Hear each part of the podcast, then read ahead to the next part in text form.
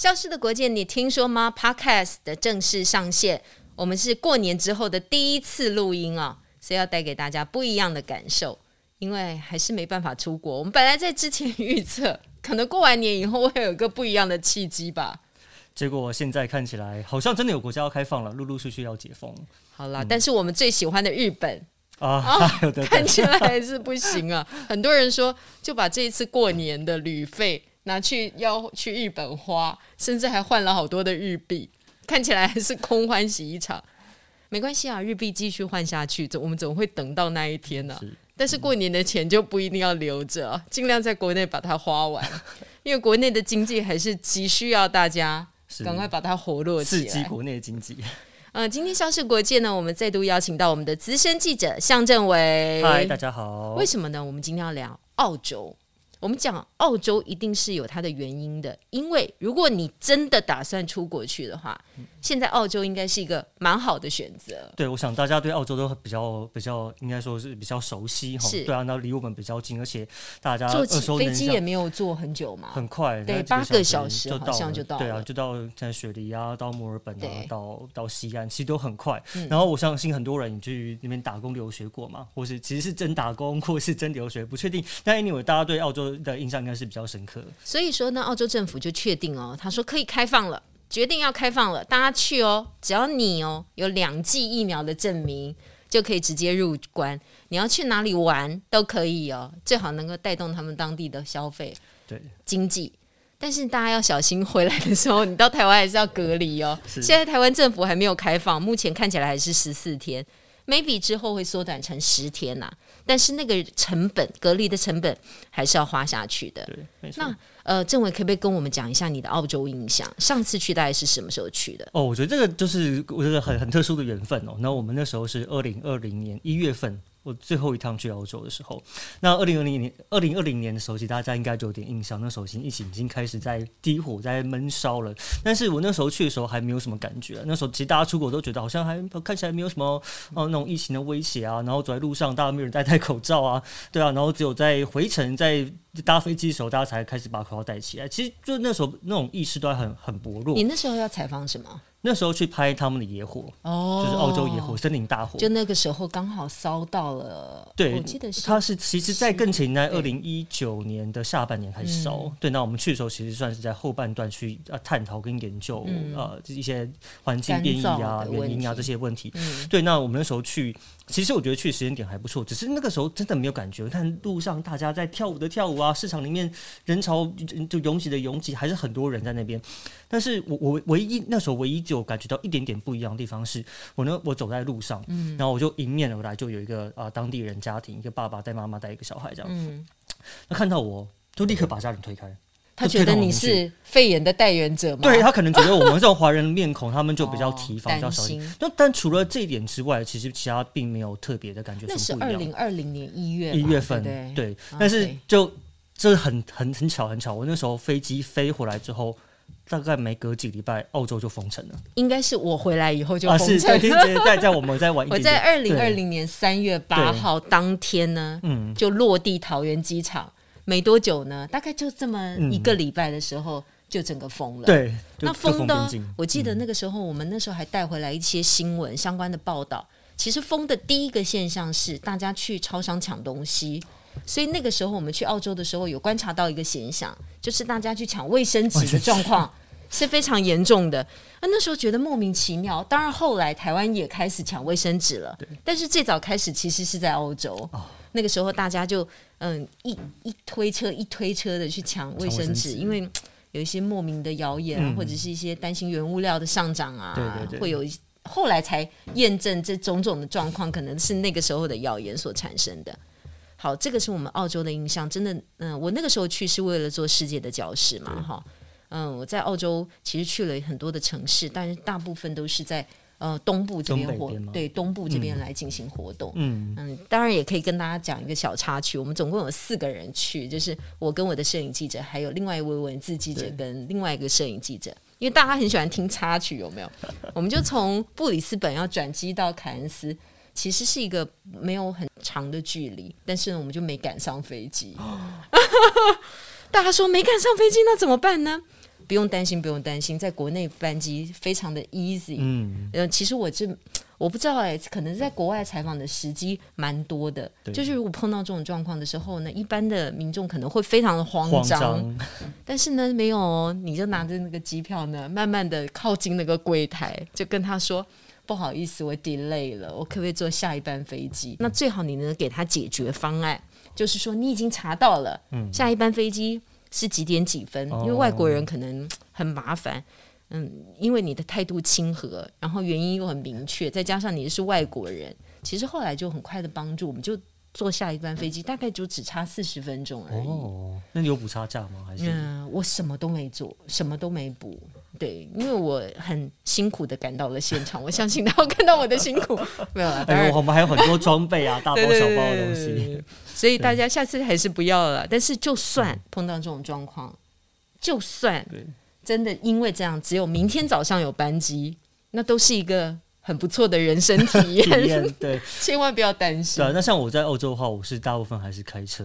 哦，那我们那时候也是跑了很多点。嗯、其实我就觉得，学就是应该说，整个澳洲真的太大了，对，对你很难一次去把它全部玩完。对啊，嗯、那时候我们跑了三三哎四个城市，对，然后后面就决定全部用开车，嗯、比较快。但是但是政委他们之所以哦这次要开放。跟之前还是有很大不一样，因为之前大家印象当中，澳洲啊跟纽西兰是最严格的，对对不对？嗯、当初要关。成的时候，他们也是最快速的。嗯、对，到底是发生什么原因？因为他他们其实管制，呃，说其实你整个呃亚洲国家边境管制其实都比欧洲或是西方国家严格嘛。嗯、那其实我们很很意外的发现到，其实像呃澳洲、纽西兰，其实跟整个亚洲地区的那种那种防疫心态很很类似。对，我们一开始还说澳洲有点那种佛系防疫，在最一开始的时候，没想到他后来整个封闭管制到管制到连国人都回不去。嗯，他们自己澳洲人都想回家都回不去，嗯、因为那时候在 Delta 在。呃，肆虐的时候，然后很多人他们可能在印度旅游啊，或在什么地方。哦、那因为印度当时是一个很重大的疫情，他是澳洲籍嘛？澳洲是澳洲的公民，对，澳洲公民。结果他们想要从印度回去，结果澳洲政府说 no，他不让他们回来。那是我自己的国家哎、欸，对，为什么不能回去？对他，他就是说，那我觉得很多啊，我我现在在当地染疫了，那很多国家可能会会派这种就是那种防疫包机啊，有没有？就赶快把国人救回去，再回去，再回去去去救嘛，去去呃去去医疗嘛。结果他不是，嗯、他是直接说你就不要回来，你在外面自己想办法。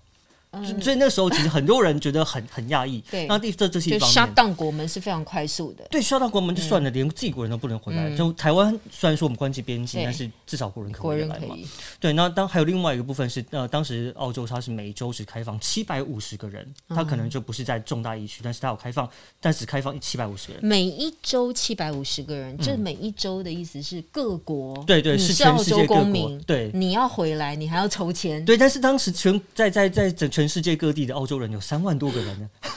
对，所以大家都说，我今天就算有钱，我也买不到机票，或者我有买就买了机票，我也回不了国家。嗯、他们就说，这个好像比那个鱿鱼游戏是对的，那种强对那种那种争夺战还要更可怕，更更更可更危险。的是我记得那个时候好像是 CNN 或者是外电有报道过这个印度女孩的故事。她、嗯、当然是一个印度裔了哈，就是长得一个印度的脸孔，是但是她那个时候只是因为要回去探视生病的家人，对对，嗯、结果没想到就碰到这个锁国的政策，他就哭喊，嗯、因为他还有大部分的家人都在澳洲啊，但就算如此。他还是不能回到澳洲，对但是这样子对澳洲的经济应该是一个很严重的冲击。对啊，我们其实看他们从二零二零年，那呃，因为我们我们刚刚提到嘛，二零二零年之前，其实那时候因为已经野火关系，已经烧过一片，然后大家都已经不敢去了，就大家印象很深刻。哇，那时候整个天空都红色的啊，大家觉得哦，那个危旅游很讲危险啊，所以当时的呃旅游的疫情就已经重破，呃，对旅游的状况就已经就已经重创了一波。好了，对，然后结果呃，我们那时候去访问的时候，他们观光局还很。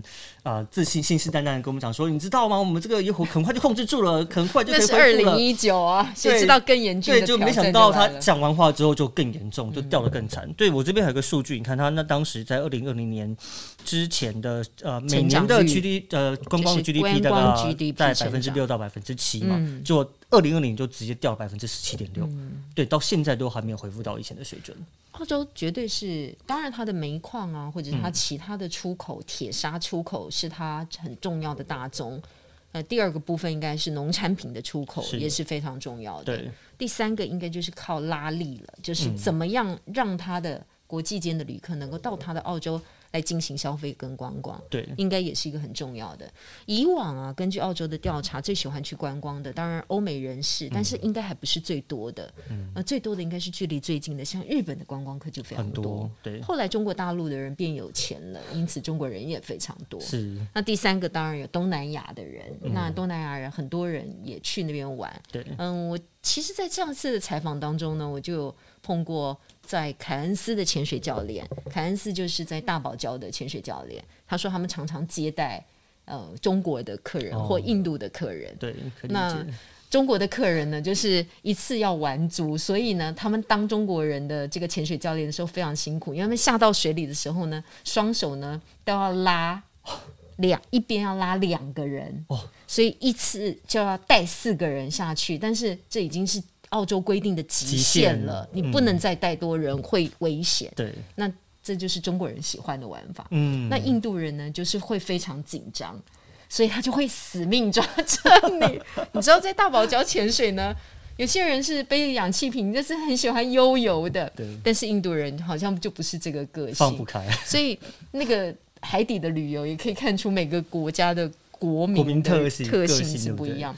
那日本人非常爱，所以日本人在那边买了好几个特殊的岛屿，在当地还有盖特殊的潜点，嗯，然后变成他们一个很重要的日本潜水点的吸引客人的地点。对啊，其实会发现日本对于这种就是呃大西呃太太平洋的国家都很有兴趣，对，像他们对对斐济嘛、关岛，他们甚至后来跑去夏威夷都。称之为什么？他们的后花园，对，都很喜欢往这些这些地方跑。但是说实在，现在也都没了。嗯嗯、呃，当然，当初的日本富豪去那边豪奢，值多少钱买了一个前点，然后再吸引国内的游客去，可能创造了一些什么流。对、嗯。但是这两年恐怕都没有办法达到那个时候的状况了，所以现在当然是非常的辛苦。的确是。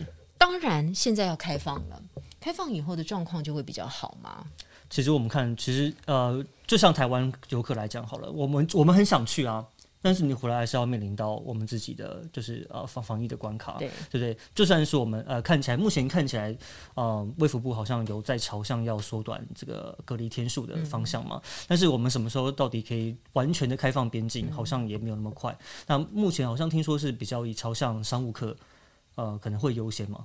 对，优先他们，但是也在目前都还在考量规划中，也没有那么快的时间，所以就变成是我们要出去，那我们回来之后还是要面临到我们自己的这个防疫的问题，所以他可能目前来讲还是以西方国家的游客会比较有机会。所以这个病哦，不是只有侵害到我们的身体，嗯、还有侵害到我们的心理，因为我们变成踏出的每一步都要非常非常的谨慎。嗯、呃，就像我们台湾的游客，到底人家开放观光以后，你会不会愿意去？对，我们就会想很多。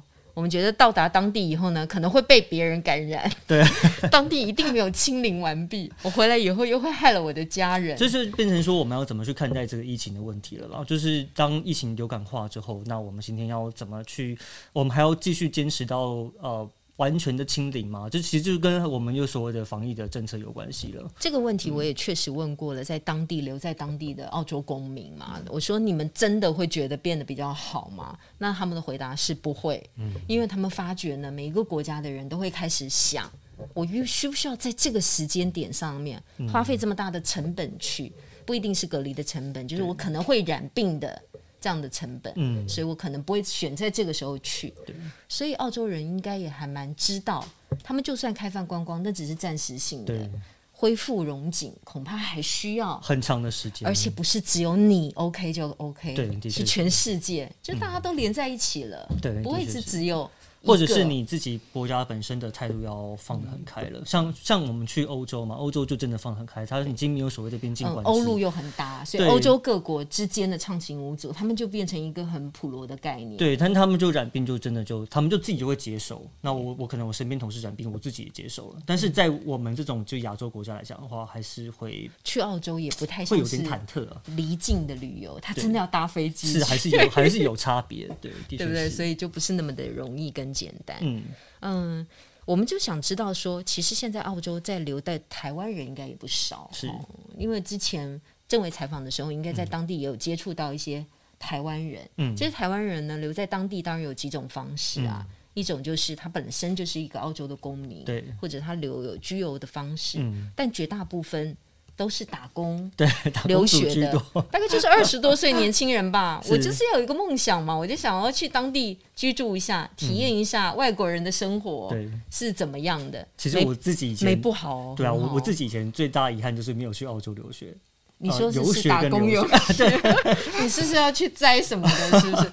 因为就是去体验另外一种人生。嗯，对，因为像其实很很多呃去过的朋友跟我讲说，就算很辛苦，他其实真的很辛苦。他每天前就是你要你有摘葡萄的，你有去可能做一些当地人不想做，比如去剥皮啊、杀生牲畜啊那些，就那其实动作真的很非常辛苦。但是你会在你那个生活。在那个过程当中，然后体验到各个不同国家的人，因为你们会混，就大家会有一起生活嘛，所以你会接触到很同时接触到很多文化差异差异，对，然后你们也有很机会很多机会一起去探索这个国家，然后每个人回来都跟我讲说他非常值得，所以我当时就很想去体验看看。你那时候是为了什么事情耽误了？嗯，那时候就很多 要交女朋友，有有有工作啦，或者又当兵啦，等等等之类的，对。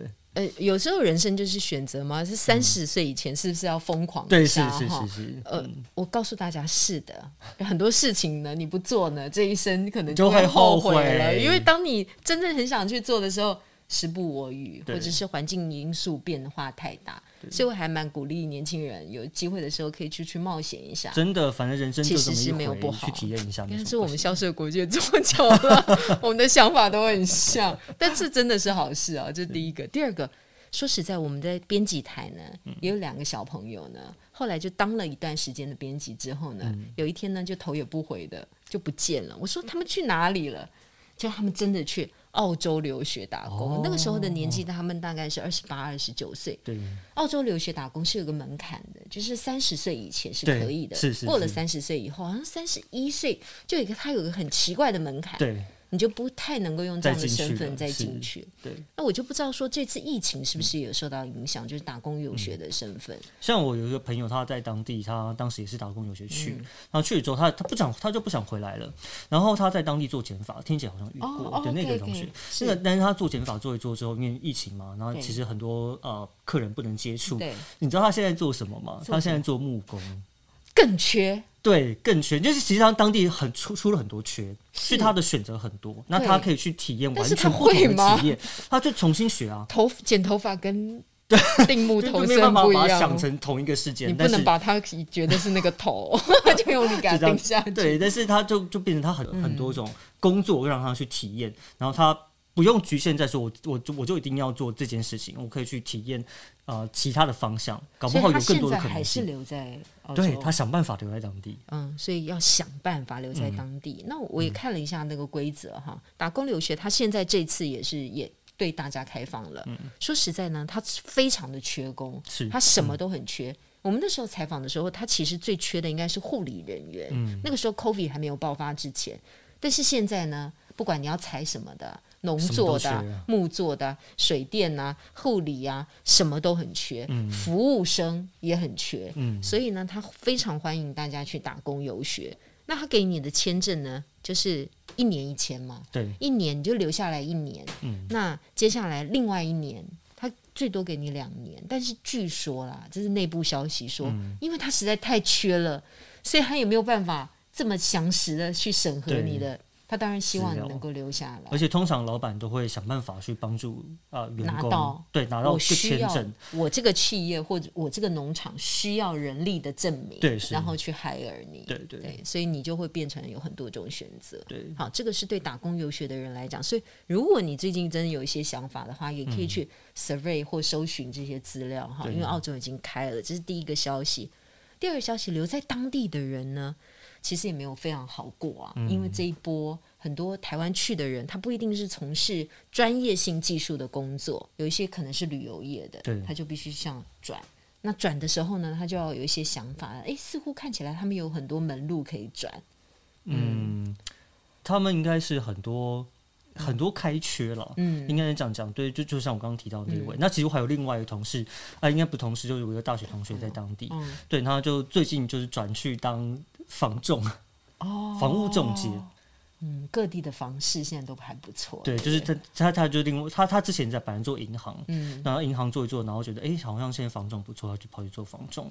所以其实看起来是蛮多不同的机会的机会。对，嗯，我有问过说当地的旅游业者说，嗯，他们怎么样去控管他们底下的员工？他们就说，他就会明确的告诉你，不好意思，我已经没有办法支付你当初我答应你的月薪，OK，但是我可以用时数的方式支应你，嗯，也就是我是服务业，你来上多少时数的班，我就给你多少的时数的薪水。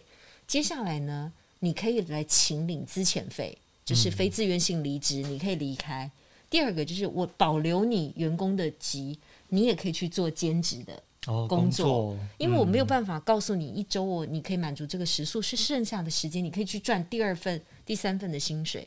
所以在当地确实有人这样子嘛，哈，就留有原本的，然后再去餐厅进行打工。嗯，可能这个餐厅一周也不会给予他这么多的时数，对，他再去到第三个餐厅或者是其他的，也就是在这个疫情期间呢、哦嗯，这些有活力。或者有经历的年轻人呢，经历了他不同的人生。嗯，我觉得这个哈对大家来讲未必是一个不好的事情。对，应该说只要你觉得这件事情是你喜欢的，对，你想多尝试，我觉得现在那边就是很多的机会。那大家说薪水多少哈？这是最严重的问题。一个嗯时薪哦、嗯，据说就是大概二十八欧元，这是最低工资。澳币，澳币，澳币，澳币。那二十八，现在大概二十二三的汇率，这样乘起来大概五百多块钱的嗯呃薪水哈。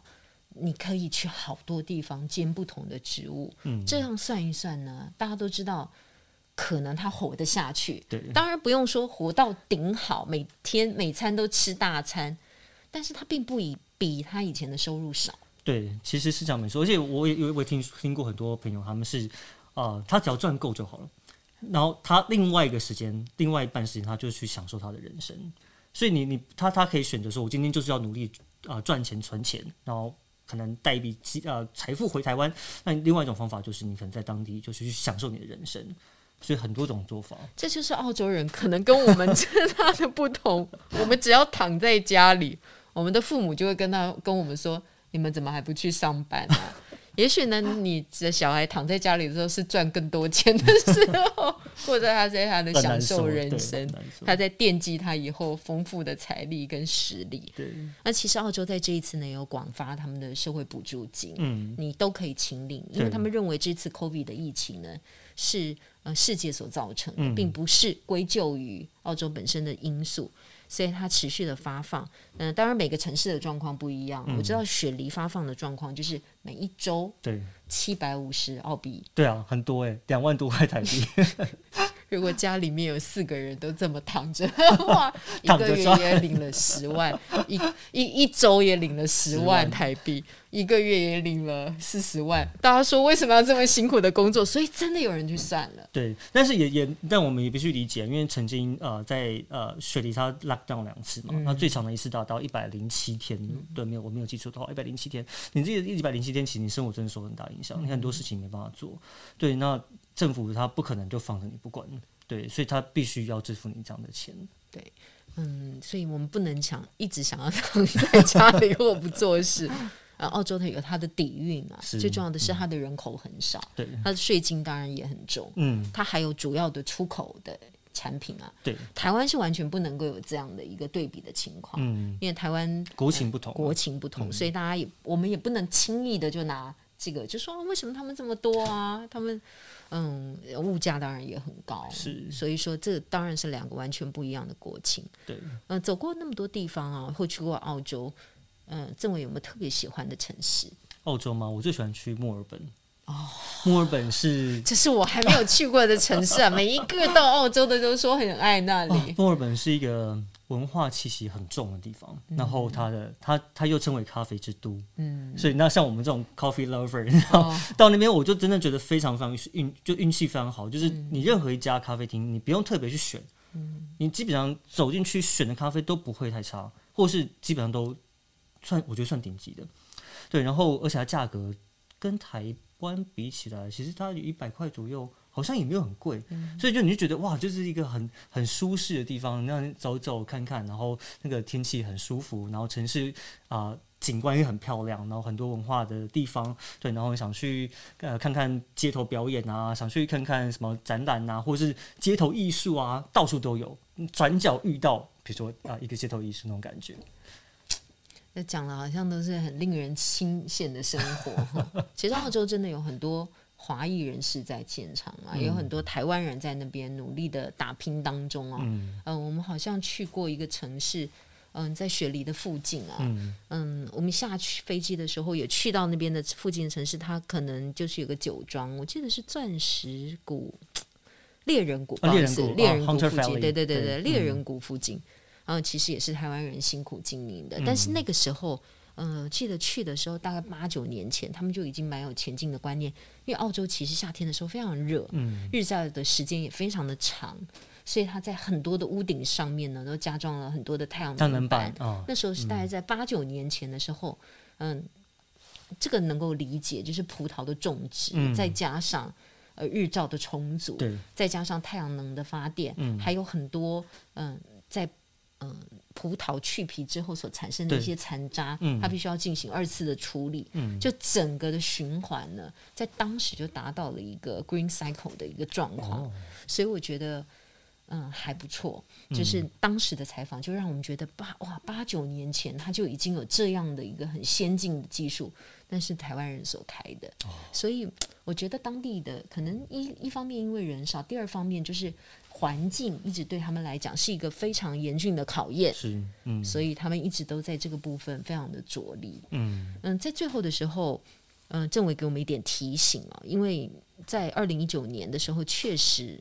澳洲的森林大火对他们的国家伤害非常非常的大，嗯，所以这几年来，他们应该有一些致力于不一样的做法，嗯，会让澳洲变得焕然一新。其实我觉得澳洲人他们一直都很有这个意识，就是他们知道说这个整个环境变异对他们的呃生态来讲是有是有危险性的。那怎么说？比如说森林野火是一个很自然发生的现象，但它会变得更加严重，是因为环境。使然，对，那他他其实很多社会运动，或者应该说很多环保学者，或者是甚至很多城市，他们都有很多自发性的在想办法，比如说汰换。呃，他们的比如说他们的用电来源，大部分以前都是煤矿嘛，现在就像田姐刚刚讲的，很多人开始加装太阳能板，那很多开始加装这种所谓储能的设备，因为就是在天气环境变化比较多的情况下，你要怎么去让你的用电更稳定，就还是要靠储能设备来看电，嗯、所以你会发现他们其实呃就是。呃，就是他们一直有在朝这个方向在努力，嗯、但是最大的问题还是在于说，因为煤矿出口帮澳洲赚了太多太多钱，他们有底蕴啊，所以这个就是一个两难。嗯、对，我们真的不希望他们的天空再破一个大洞，因为他们那个时候会觉得 啊，整个澳洲森林的火灾对他们来讲真的是一个很严峻的考验。是，的确是。那当然不希望这样的事情再发生。嗯，但是我们必须说了，从这个今年开始，二零二一年、二零二二年开始。嗯，绿色环境的侵害一定会越来越的越严重，嗯、而且会用不同的方式对回到我们的身上，所以大家要随时注意。嗯，消失的国界当然也会持续带给大家这样的报道。这是今天的 Podcast，谢谢大家，拜拜，拜拜。